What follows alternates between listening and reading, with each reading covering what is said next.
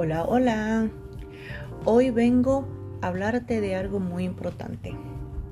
¿Alguna vez ha pensado o ha sentido que lleva dentro de ti a alguien que quiere salir como león, que quiere rugir, pero nomás no puedes, no lo dejas salir, no lo sacas y te sientes algo indiferente, oprimido?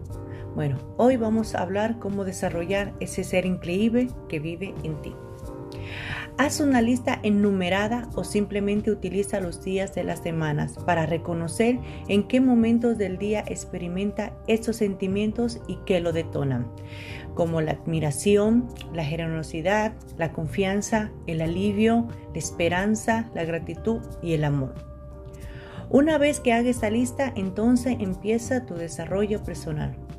Ten en cuenta que dependientemente de los resultados, debe de estar dispuesta a comprometerte al 100% contigo. Sé paciente, pero sobre todo muy persistente.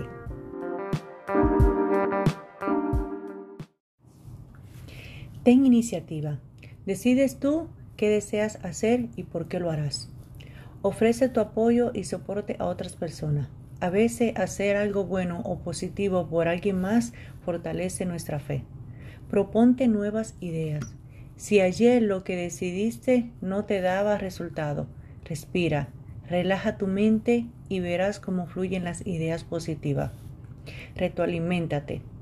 Revisa todo lo bueno que has venido adquiriendo y piensa si es necesario cambiar algo para ser mucho mejor de lo que ya estaba.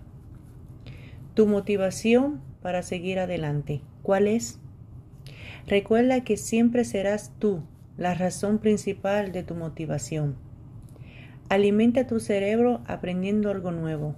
No olvides que todos los días es un buen día para leer un buen libro, para estudiar un idioma nuevo, tomar una clase de cocina, de música, de pintura o simplemente para experimentar nuevas experiencias gratificantes.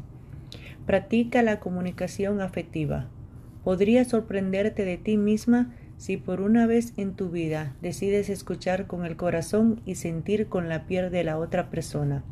A veces solo necesitamos que nos escuchen, nos den un abrazo o simplemente nos digan las palabras correctas sin más enredo.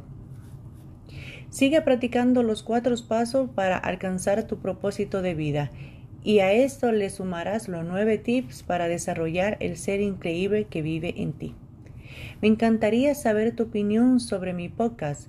Puedes enviarme un mensaje o dejarme tu comentario.